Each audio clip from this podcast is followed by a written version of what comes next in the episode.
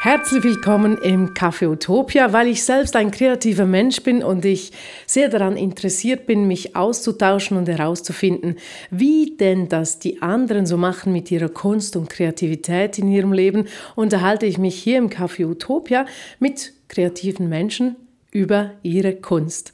Heute zu Gast im Café Utopia ist Adaya. Adaya ist Sängerin, Komponistin und Multi-Instrumentalistin. Sie ist unterwegs mit ihrem eigenen Projekt Adaya und ist ein Teil der Musikformation Faun. Und zurzeit machen wir ein Wegstück jetzt gerade miteinander, und zwar im Rahmen unserer Bachelorarbeit von Sarah Ramazuba und mir.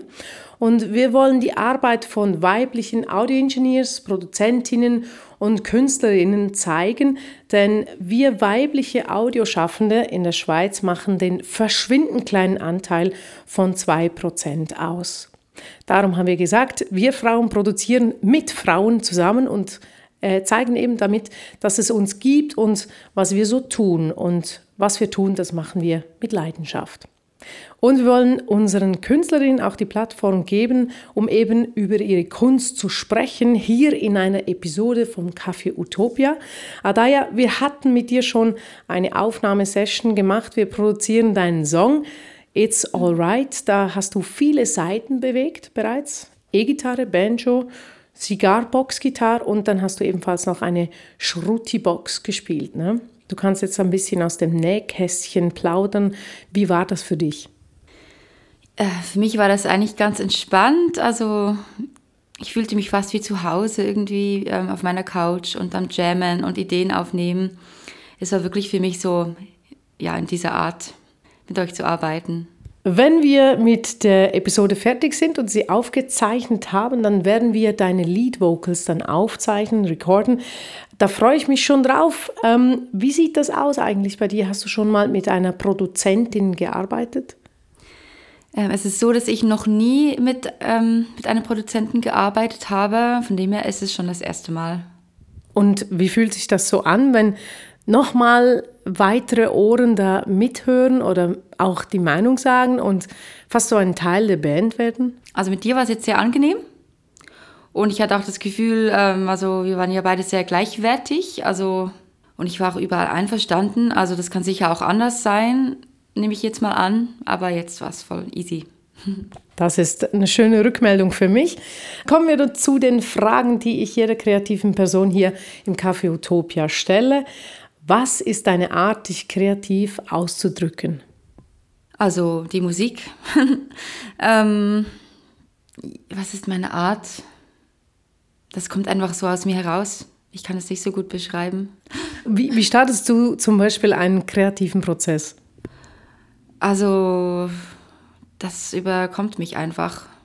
Und es ist halt leider jetzt ein bisschen schwieriger, seit ich Mutter bin und nicht immer gleich mich hinsetzen kann und mich rein ähm, geben kann, wenn ich fühle, es kommt was. Und jetzt muss ich es ein bisschen mehr kontrollieren als früher, aber es ist einfach ein, ein Gefühl. Also halt schon logischerweise, wenn ich emotional bin, dann ähm, bin ich schon sehr kreativ, automatisch. Was würdest du sagen, was ist deine kreative Quelle? Die Traurigkeit, Melancholie auf jeden Fall. Ähm, weil wenn ich also wenn ich happy bin, habe ich nicht so Bock, eigentlich Song, Songs zu schreiben. Das kommt wirklich eher, wenn ich melancholisch bin, ja. Krass, also dann wartest du ab, bis du so ein bisschen melancholisch genug bist? Ja, aber das muss ich nicht so abwarten. Das bin ich täglich. Und ähm, also nur wenn ich äh, die Welt anschaue, das reicht schon, irgendwie melancholisch zu sein manchmal. Und ähm, genau, so viel braucht es gar nicht bei mir. Du hast vorhin gesagt, es ist nicht ganz so einfach, das zu kontrollieren. Äh, wie versuchst du das zu kanalisieren oder kontrollieren, deine Kreativität, weil du im Arbeitsalltag wahrscheinlich so eben rund um das Muttersein äh, das ebenso rummanövrieren musst? Ähm, das Beste für mich ist einfach, ich schalte meinen Kopf aus und versuche so wenig wie möglich zu denken. Ähm, es ist auch schon vorgekommen, zum Beispiel in der Türkei, dass jemand zu mir kam und sagte, hey, äh, kannst du jetzt schnell einen Song schreiben über das und das? Und er hatte das aufgenommen und da habe ich innerhalb von fünf Minuten einen Song geschrieben. Also es geht, aber ich muss einfach voll im Moment sein. Das ist eigentlich nur das. ist erstaunlich. Und, und wie, wie lange hast du sonst so an einem Song? Also eben, das kann von irgendwie, ja, vielleicht eine halbe Stunde bis Jahre dauern. Also das ist total verschieden. Beeindruckend. Du bist Multi-Instrumentalistin. Äh, was packt dich so? Was inspiriert dich? Was gibt dir einen Impuls? Ähm, es ist schon also der Klang der verschiedenen Instrumente, der mich sehr inspiriert. Das ist sicher auch der Grund, warum ich so viele Instrumente spiele, weil ich glaube, nur eins wäre mir schnell mal langweilig. Und ähm, die Töne halt, die Klänge sind inspirierend. Ich habe dich äh, erlebt im Studio, ja bereits gesagt. Da habe ich dir eine Cigarbox-Gitarre hingestellt, die so Dulcimer-artig gestimmt war. Äh, und du hast dann plötzlich, du, du hast gar nicht lange rumgefackelt und hast sie dir geschnappt und hast dann aber eine Slide-Gitarre äh, daraus gemacht. Lernst du immer so schnell im Prozess? Also lernen ist übertrieben. Ähm, es ist mehr so, dass ich einfach mache. Ich mache einfach, genau. Ich überlege gar nicht viel. War das schon immer so? Ja. Wie krass.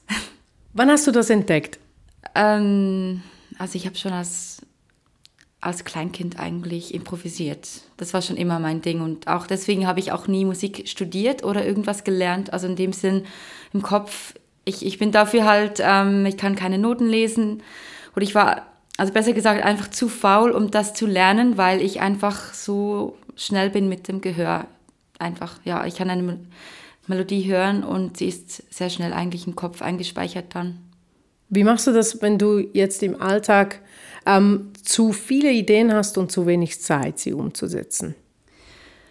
Das ist einfach ein Problem, das ich noch nicht gelöst habe. Ach, da könnte man noch ein bisschen äh, drumherum reden, ne? Wie könnte man das lösen? Wie könnte man? Ähm, gut, man kann sich halt immer irgendwie Zeit verschaffen, aber es ist bei mir schon einfach sehr, sehr eng geworden. Inzwischen halt auch noch mit Mutter sein und so weiter. Und ab und zu braucht es einfach auch mal Schlaf. aber ähm, hey, man macht einfach das, was man kann. Cool. Äh, das ist sicher auch das Beste, wenn man auch, auch mal zwischendurch wieder sich ähm, hinlegt und schläft. Ne? Hast du irgendwie mal Angst, dass dir die Ideen ausgehen? Eigentlich nicht. Also ich muss ja sagen, während Corona war ich echt ein bisschen unmotiviert. Es war aber für alle der Fall, obwohl, gut, wir haben ja trotzdem ein ganzes Album aufgenommen mit 15 Stück. Also ja, da da kann man nicht wirklich von reden, dass das irgendwie, dass da irgendwie eine Angst da ist. Aber du für dich, hast du irgendwie mal Angst, dass das wirklich verschwindet, dieses Talent oder diese Begabung?